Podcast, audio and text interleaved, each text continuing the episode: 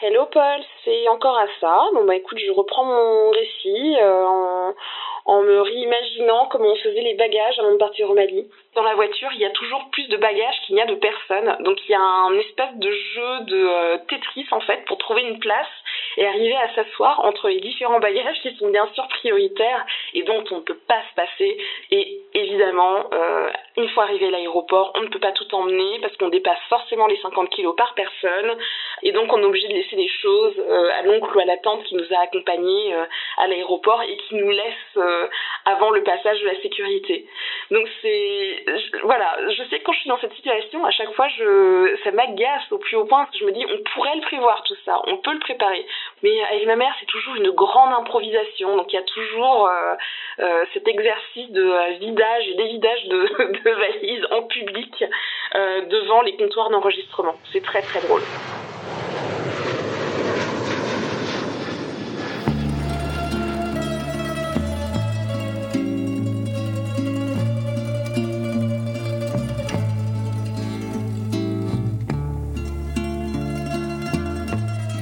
La route des vacances, un documentaire réalisé par Paul Angèle.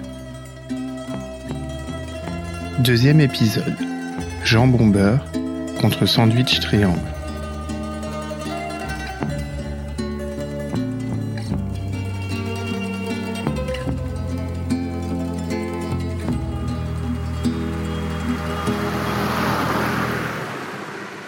J'allais en vacances dans une ferme, dans Lyon,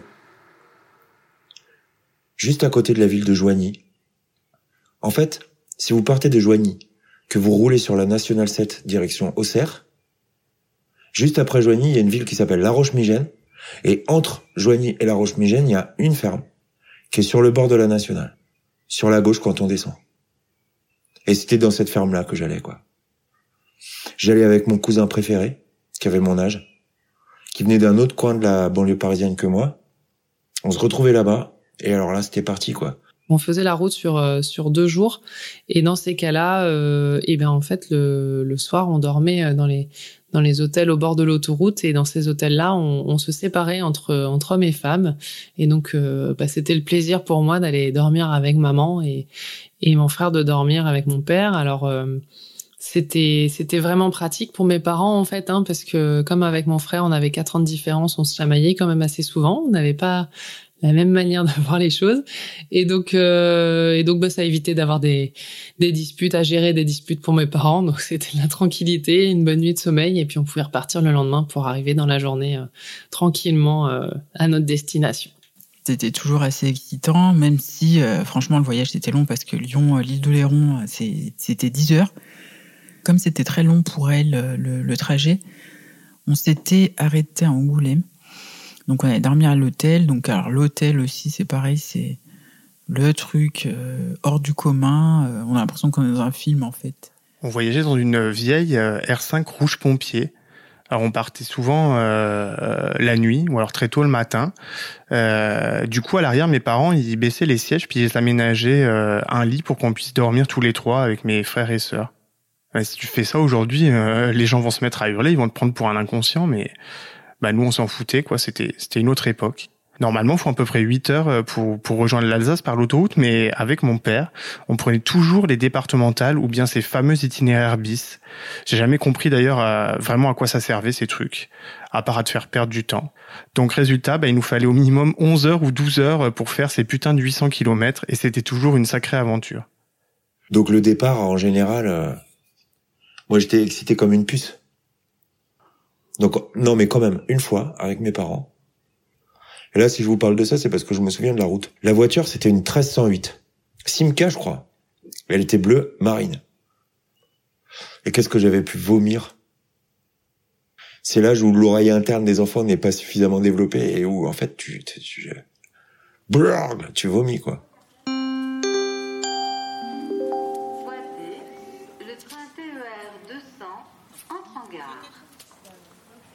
Alors pour nous rendre à Paris, c'était un peu épique. Nous prenions le train dans ma, tante et moi depuis la gare de notre petit village normand. Alors j'étais hyper heureuse de prendre le train. Je me souviens du balancier de ce vieux train, des claquements qui parfois m'effrayaient, mais le plus effrayant, c'était lorsque le train en croisait un autre tout en klaxonnant. Et même aujourd'hui, ce, ce, ce bruit, en fait, ça me fait toujours sursauter.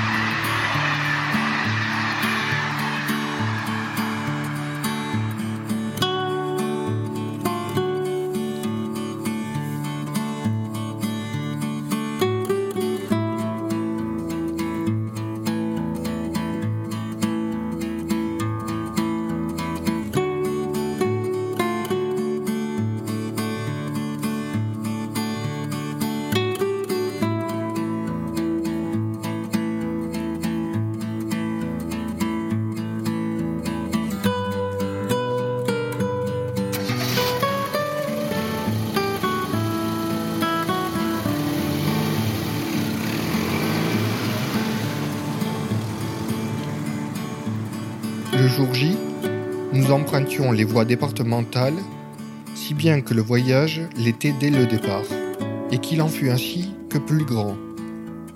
J'ai goûté aux joies douces de la longue route, j'en ai distillé le parfum, pris l'habitude.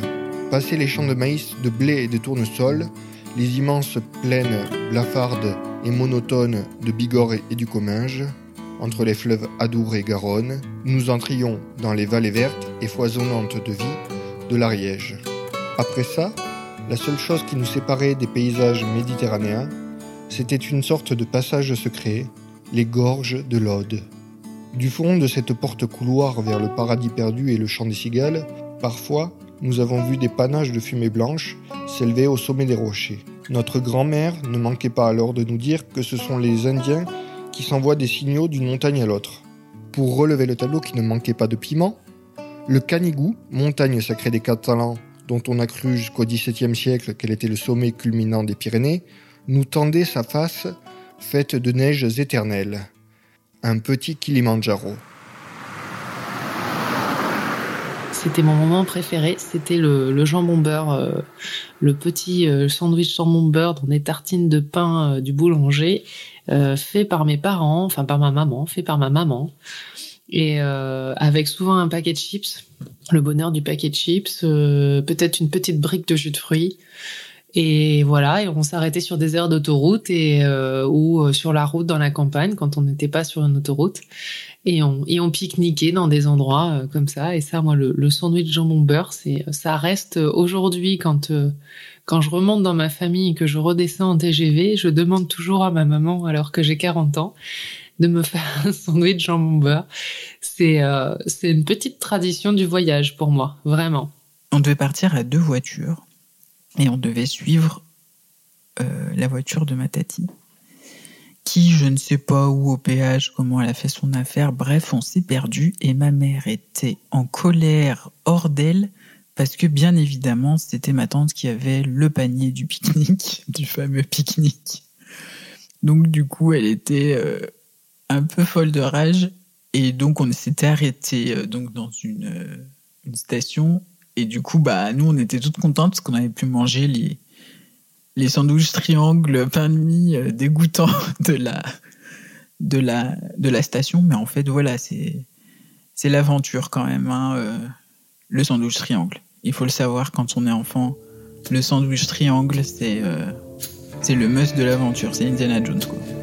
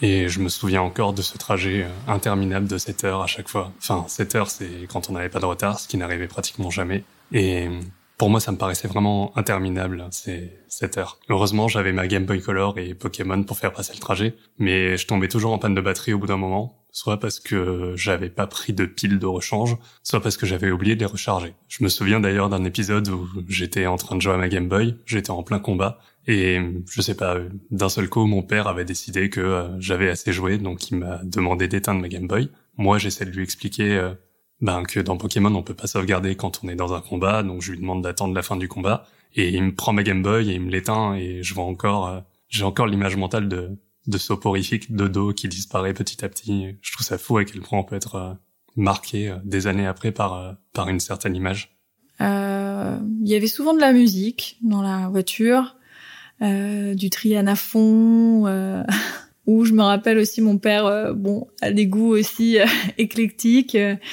Euh, du genre euh, antisocial, euh, les Clash, ce genre de musique là qu'on écoutait. Donc c'était assez rock'n'roll, assez gay et, rythmé, mouvementé. Mais mes sœurs étaient jeunes, donc aussi voilà, il y avait il y avait de la vie dans la dans la voiture. Mes parents écoutaient un peu la radio et moi moi j'avais mon Walkman sur les oreilles. Beaucoup j'écoutais beaucoup Michael Jackson. Je suis une très très grande fan de Michael Jackson. Et puis après, j'avais souvent euh, bah, les musiques euh, que, que je découvrais pendant l'été et qui devenaient mes, mes musiques de l'année euh, que je réécoutais pour me souvenir de ces moments-là. Alors ma tante était prévoyante, elle avait fait des petits paquets cadeaux avec des petits jouets à l'intérieur pour que je ne, je ne trouve pas le temps trop long. Donc il y avait entre Villedieu-les-Poils et Paris, c'était plus de trois heures. Elle me les donnait tout au long du voyage pour pas que je m'ennuie. Je me souviens une fois avec ma sœur, je feuilletais un magazine ça devait être un magazine féminin, un truc du genre, et il y avait euh, la recette du morito. Et du coup, j'ai découvert l'existence du morito et je prononçais ça un mojito. Mais ma sœur me disait euh, non non, tu verras quand tu auras l'âge de sortir, tu sauras ce que c'est euh, et tu sauras surtout que ça se prononce morito et pas mojito. On regardait les, plaques d'immatriculation des voitures pour faire des paris sur quel département, puisqu'à l'époque il y avait le département écrit sur la plaque d'immatriculation.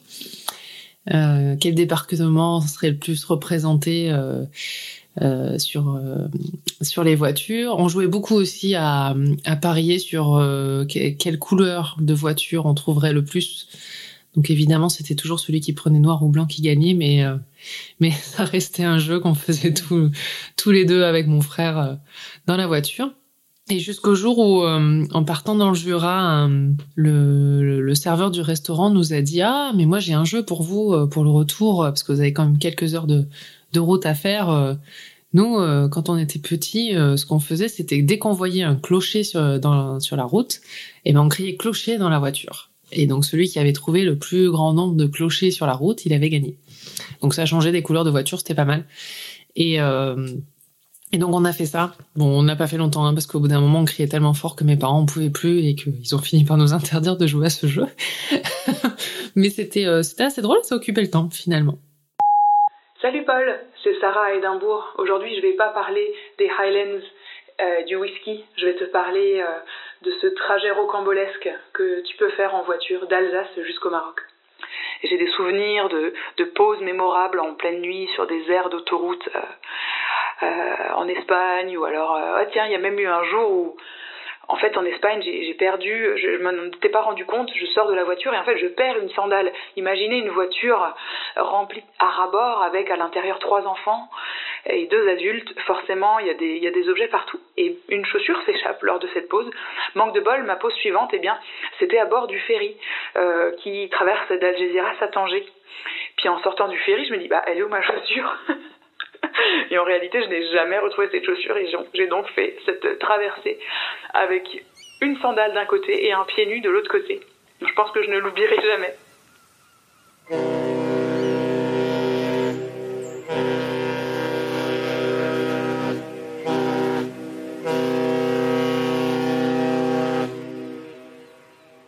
Alors pour moi, je pense que l'étape la plus marquante, en fait, c'était l'approche de Tanger quand tu es sur euh, le bateau qui fait la traversée de d'Algeciras en Espagne à Tanger au Maroc. Euh, tu vois la ville arc-boutée sur le port, elle est toute blanche et tu vois toutes ces maisonnettes. vraiment assises les unes sur les autres. C'est très impressionnant. Et en fait, j'aimerais bien retourner à Tanger parce que j'ai jamais visité Tanger, j'ai juste traversé Tanger étant enfant. Donc j'aimerais bien voir un peu ce que, ce que cache cette ville.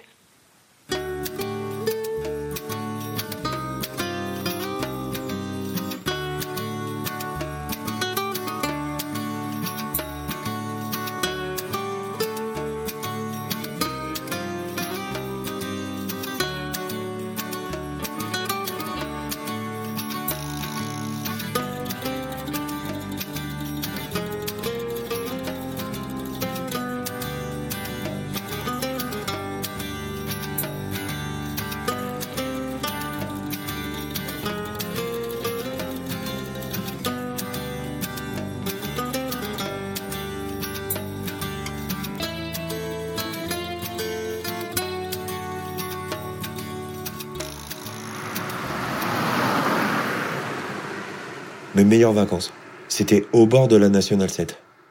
Justement, à balancer des prunelles avec des serbacanes sur les voitures des gens qui allaient en vacances ou qui revenaient. Ça, c'était mes vacances. Mes vacances préférées. Quand j'étais enfant, en fait, j'adorais feuilleter le grand atlas Michelin de mon père, là, celui qui laissait toujours traîner dans la voiture. Euh, je passais des heures à regarder toutes les routes, euh, tous les itinéraires possibles, par l'autoroute, par la départementale. En fait, je, je connaissais tout par cœur. Du coup, je savais que quand on était sur l'A36 au niveau de la sortie de Besançon, il nous restait 1h45 à peine avant d'arriver. Euh, et alors là, la pression commençait à monter. Euh, en sortant de l'autoroute, on prenait la D83, elle nous ramenait à Souls, puis après à Guebwiller. Je crois que je me souviendrai toute ma vie de ces arrivées, souvent la nuit, à remonter la rue Théodore Deck, passer devant le Super U et le parc de la Marseillaise, et puis tourner à gauche dans la rue de ma grand-mère j'ai des souvenirs très précis des, des petits villages juste avant d'arriver. Euh, quand on passe euh, les petites rues principales, on passe devant l'église, et puis après, ah tiens, il y a ce champ. Ce champ, il indique qu'on est vraiment bientôt arrivé. Et puis, ce moment fort du dernier virage, le dernier virage avant l'arrivée, parce que quand on rentrait dans, dans, ce village de Saint-Fargeau, on avait vraiment un, un virage un peu important avant d'arriver devant notre maison. Et, vraiment, ce virage-là, c'est l'ascenseur euh, émotionnel, quoi. C'est difficile à, à, décrire, mais c'est vraiment quand on est enfant comme ça, c'est vraiment waouh, ça y est, on est près du but, on est arrivé.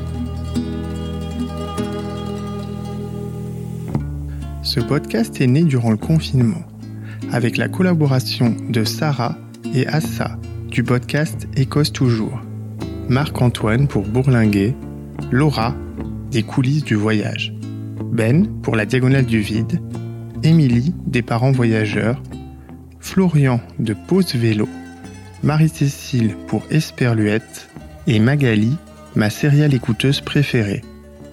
Vous pouvez réécouter cet épisode sur Allo la planète et sur toutes les plateformes de podcast.